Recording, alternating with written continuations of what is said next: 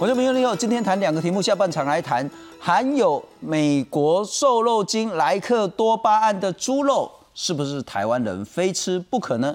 现在呢，许许多多的县市地方政府呢，纷纷透过自治条例说，哎，我这个县市呢，这个所谓的瘦肉精，特别是莱克多巴胺呢，我必须要零检出。但是包括卫福部、包括行政院都认为说，哎啊，中央已经有一个叫做《食品卫生管理法》了，然后呢，我们也定了一个包括瘦肉精跟其他的这种残留安全管制标准。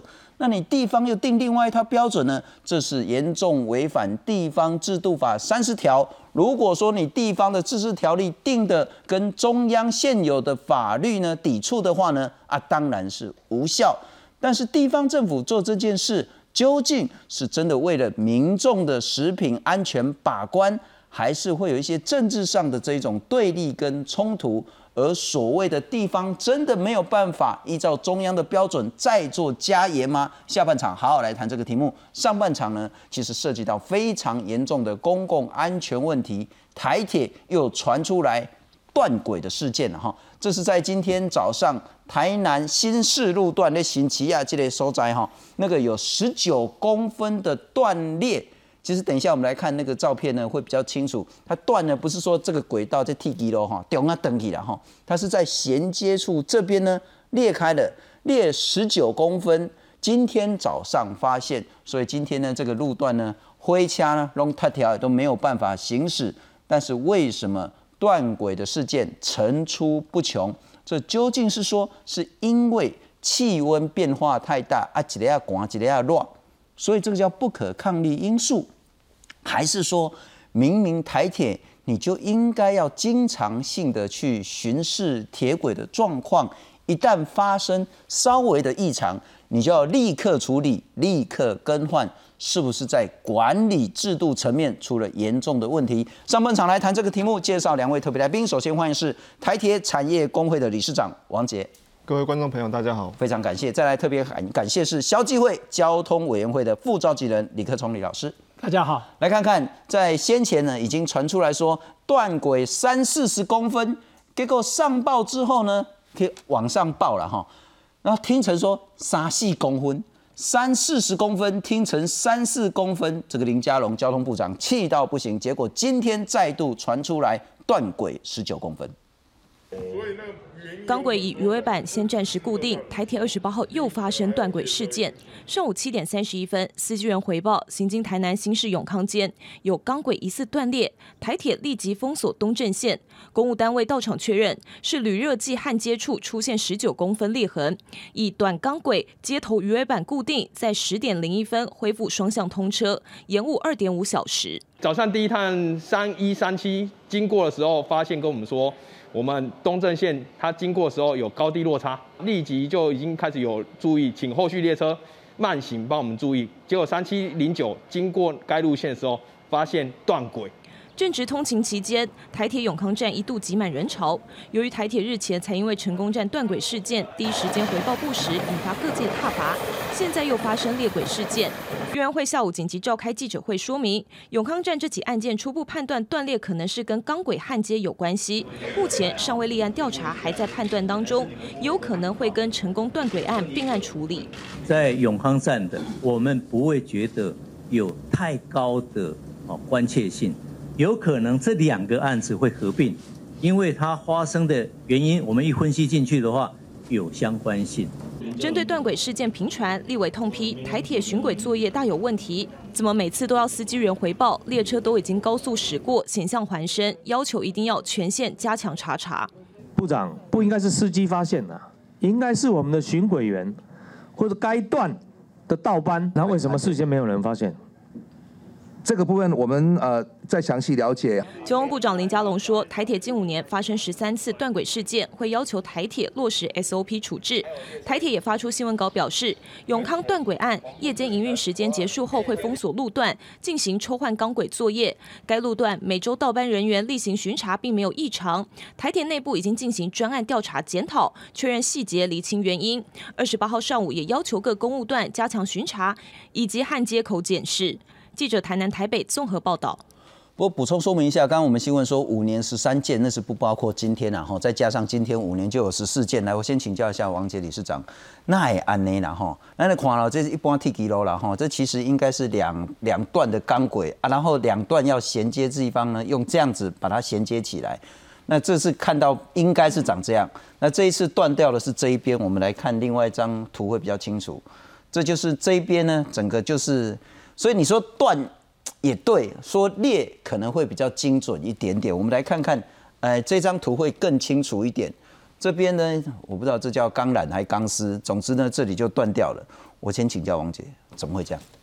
其实我也有询问一下我们的公务同仁，据他们的了解是说，其实这应该叫裂轨啦。裂轨这件事情其实算是蛮正常的一件事情，而且它并不会太严重的影响就是行车安全，因为它主要是将两条的钢轨用那个模具，然后铝热剂还有那个铁料，就是去把它焊接起来。那它当然会因为热胀冷缩或者是气候因素，还有就是列车行进的时候一定会上下震动。那它这样就很容易会发生，就是因为它毕竟是外来材质，它不是像钢轨这么坚硬，所以它会很它会容易发生断裂的事情。其他国家一样都会有这样子的情形发生。对对对，但其实所以他们认为说，其实台铁它的处理流程其实第一时间先用鱼尾板固定嘛，然后晚间的时候再进行抽换轨道的作业，这个是正确的。可是成功的那个问题变成是他为什么没有当天晚上要抽换？那现场的员工会质疑说，是不是？台铁有缺料的状况，OK，那等一下再来谈缺料哈。所以你认为这样子的一个断裂，应该叫裂轨，是属于正常现象。如果是正常现象，那就是所谓的巡轨是极为重要，应该极为频繁，而且要经常发现这个问题，立即更正处理。这部分有做到吗？其实我觉得台铁的巡轨作业，照它的 SOP 来说，应该是没有问题的，就是。他们一定是有定期的去做这个巡轨的动作。好，那林俊宪立委问的就是，那为什么是驾驶员开火车的经过啊？感觉奇怪，那会这大声安尼，平常拢顺顺啊，啊这这大声可能够会准，所以说，哎，这个好像有问题，才发现这样子的一个裂轨。那为什么不会是所谓的巡轨员，或者是其他他的责任就是要巡视的人发现，而是开火车的人发现？因为我们的巡轨员都一定是夜间作业，他。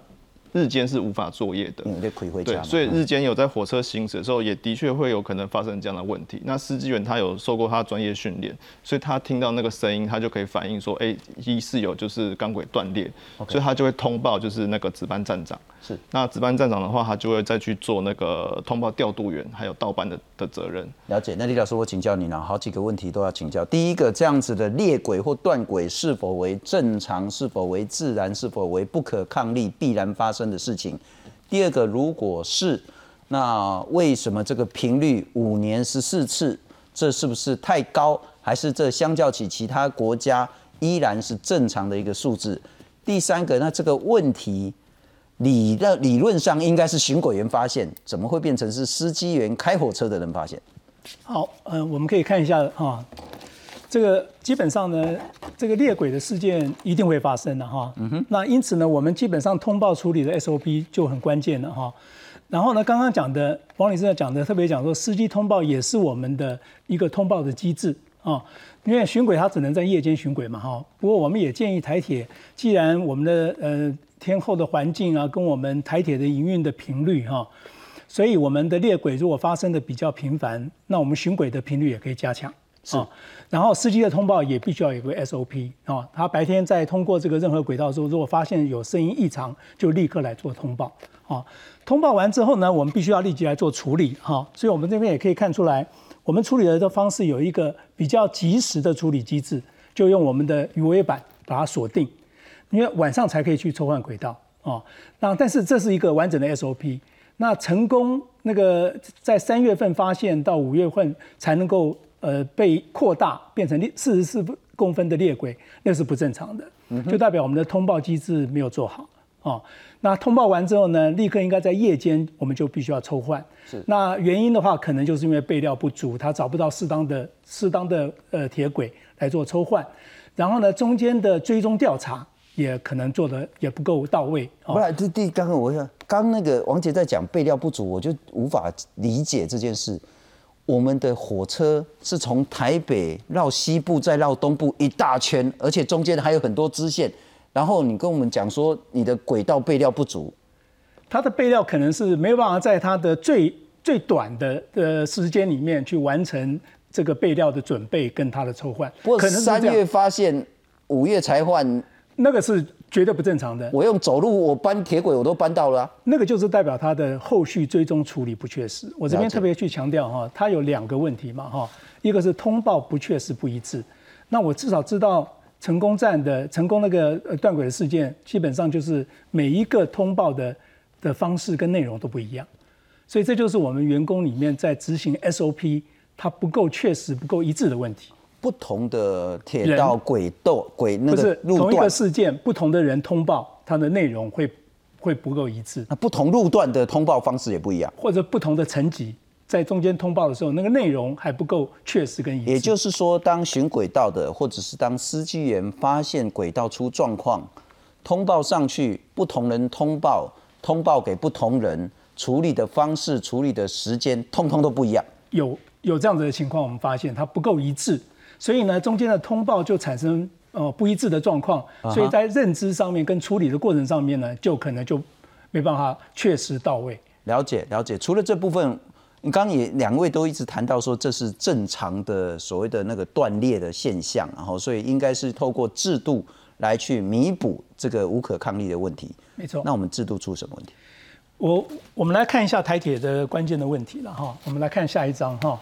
其实台铁的问题主要就是它跟其他的捷运跟我们的高铁是完全不同的哈。它的系统非常多元复杂，所以在运务、公务、机务跟电务的界面非常复杂，然后它的问题就很多，所以它的问题是绝对比其他的轨道系统要来的多元复杂。那我们现在台铁面临的问题是什么呢？第一个人力不足，像倒班的人力就它就不足了哈。然后也有老化的现象，很多都届龄准备要退休了，青黄不接，基层人力断层，所以这就是人是最关键的哈。我们其实，在我们的大体检的时候，我们找到一百四十四项的改善的事项，台铁也完成了一百一十三项。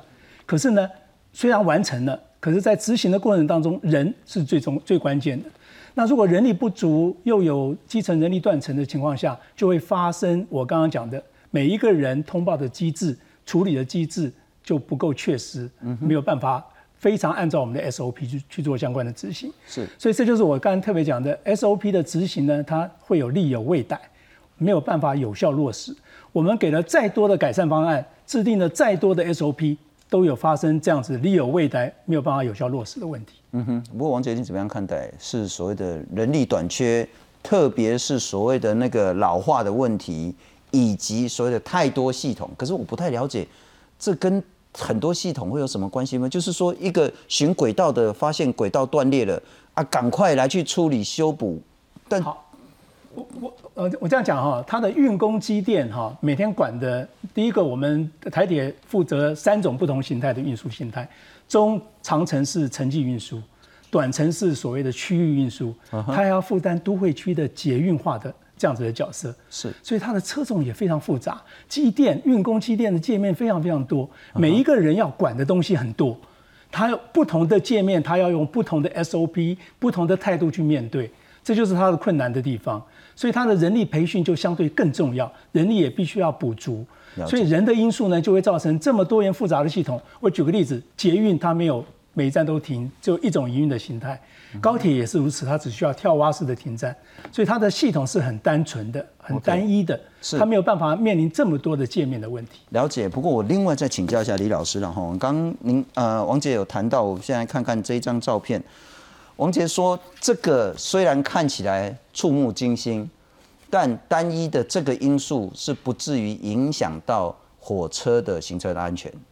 您对你也是这样认为吗？因为我们通常的列轨只要处理得当，它绝对不会产生出轨的问题了，不会像上我们普悠马号上次的出轨的问题绝对不可能发生的。只是说你可能变成声音过大，然后呢，在声音过大的时候，我们一定也会也会发现，只是发现的晚，它处理中间就有呃就是不确实的情况下，但是对安全上的顾虑呢，它是比较少的。这个是今天所发生十九公分的断裂。那三月发现的是四十四三四十公分，那个一样也无影响行车安全。如果四十四公分，如果再不去做处理的话，就可能会有一些影响了。对啊，对。不过当时在三月份发现的时候，它裂缝没有那么大。我特别讲哈，它就鱼尾板也固定了。是。可是经过两个月，因为你没处理，没有处理，它就一直一裂缝一直一直扩大。是。扩大到说司机都发现不正常。那这时候呢，其实他那个司机通报已经。呃，等于是确认，因为他本来就通报了这个地方有裂缝，是，他应该要去做处理。可是到两个月之后呢，司机在过去的时候发现了声音异常，然后再去做通报，就发现他的裂缝已经到到达四十四公分这么严重的状态。了解。不过我在请教王杰之前呢，哈，等一下我们再来看看这些问题。但是我们刚刚看到说，现在也许十九公分看起来这个单一因素不会直接导致所谓的出轨啦、翻车这些重大意外。但十九公分变成三十，变成四十，再变成五十六十。如果本来是这样子，那因为这是两个钢轨衔接处断裂嘛，所以你都不去处理的话，接下来势必这两个就会脱掉了。没错。啊，脱掉的话，我想象的就是那会导致非常严重的问题。因此，断这样是正常，但不去处理恐怕就是不正常。那为什么上次是三月通报到五月才处理？那当然今天是通报，今天就赶快去去所谓的还是先固定了哈，但是好像也没有立即去更换这件事情。我们来看看这种所谓的断轨裂轨，真的是叫做层出不穷。断裂铁轨长达四十四公分，运安会将碎裂成好几块的钢轨带到现场，重新拼组还原。由于今年五月台铁未依 SOP 通报，还让莒光号、普悠马号两列车通过断轨处，引发安全疑虑。运安会强调。台铁隔天就及时把断掉的铁轨换掉，之后正常发车。强调台铁二十四小时内完成通报，符合规定。至于断轨原因，行政院上周已召开检讨会，并列出四大疑点，深入追查，厘清断轨原因。来源有没有问题？有没有混料的问题？啊，有没有这个批号不完整的问题？可是我们已经不用等到我们事实资料报告，啊啊，副院长已经指示。哎，有没有焊接的问题？不过台铁断轨事件频传，加上巡轨车只有一辆，而且使用年限已经超过十年，外界忧心近期接连爆出台铁断轨事件只是冰山一角。台铁产业工会表示，轨道毁损的原因其实很多样化，包括天气变化、热胀冷缩、使用频率的磨耗或火车长期重压都有可能。目前台铁轨道巡检除了巡轨车，另有安排人力巡检，不过效果有限。因为巡轨车跟人力看的东西还是有不一样啊。那因为目前全台巡轨车也只有一台，所以它绝对没有办法应付现在目前就是全台每天都每每每天都全台巡得到的这个状况。为提升轨道检测，高铁曾在二零一二年耗资近四千万从美国引进路轨两用的钢轨超音波探伤车，找出无法由目视检查出的轨道内伤。铁道学会表示，台铁也有相关设备，功能其实都大同小异，关键是如何彻底落实巡检制度。台铁它本身它有自己的所谓的一些作业的依规跟一些处置通报流程的方式，台铁本身要去落实执行。轨道也是一样，磨损到什么时候就应该要更换，没有坏也要换的。根据统计，轨道断裂或出现裂痕，光今年已经有五件。学者表示，目前台铁只有一台巡轨车，负责巡检的人力又不足，建议应该编列预算补足，强化铁路安全。记者黄略、张国良、谢晴文综合报道。不，王杰还是请教您，制度出了什么问题？嗯，我觉得台铁的最大问题还是像老师讲，一个是人力嘛，人力短缺是运工机电都有的问题。那交通部一直会说他这三年已经补足了，但其实对我们来说是根本没有足够的。那我们也看不到，就是今年过完之后，交通部有什么新的规划。那再来就是在物料的问题，就是普悠玛事件发生之后，像机务他们就有建立，就是后勤的，就是物料管理系统。那相对于公务跟电务，是不是都没有去做这相关相关的这个建立？那如果今天你物料是真的充足的话，应该就不会发生说当天晚上没有办法更换的状况。是因为像我们也有宜兰的同仁，就是反映说，本来有一万六六千条轨道要给拨给宜兰盗班，就反而却被就是瑞芳以北的拿走了。那其实我觉得这个缺药的问题，应该是全台各地的盗版可能都有面临的状况。巡轨的这个能力问题，刚我们谈到只有一台台铁只有一台巡轨的这个巡轨车，包括的这种器械以及人力，真的有足够人去巡轨吗？其实我觉得巡轨的人力一定是不足够的，然后你一定要搭配就是巡轨车，就是像刚刚讲的，就是要落实这个巡轨制度。还有，因为其实断裂是一个正常的状况，那你正常状况其实发生的时候，其实它并不可怕，而是你后续的 SOP 没有去完成的时候，这才是它可怕的地方。是。那台铁这个问题就是一直出在它长期的制度跟风气的问题。比如说，就有员工反映说，以前就曾经有员工他有通报，就是有断裂的状况，就他反而被惩处。但是因为台铁的逻辑可能是认为说，这是你负责的区域，而你没有把它做好保养的责任，所以我要惩处你。可是那你反过来，你不是应该是奖励这个发现问题的人吗？所以我们就一直认为说，台铁它的风气变是他在解决提出问题的人。OK，这就是很关键。我就是本来要请教你，所谓的之前吹哨人这件事情引起很大的争议。那台铁的说法是说，通报的人我没有处那个处分他，我处分的是说，为什么你这个路段保养是保养成这个样子？可是呢，通报的人恐怕就是该去负责保养其中的一份子。那如果是这样，整个台铁的企业文化就会变成说，我最好大事化小，小事化无，我可以偷偷处理掉，就偷偷处理掉。我如果在网上报，怪不得给衰。我本来要处理问题，结果是我被处理掉，这个是台铁现在真正存在的弊端跟文化吗？对，我觉得这是存在的文化，因为像是呃这一次被惩处的这个人嘛，他的其实他是利用他的下班时间去做巡轨的动作啊哈。那台铁跟台铁的对媒体的回应是说这是本分，可是难道员工的本分是应该在下班时间去做这个额外的事情吗？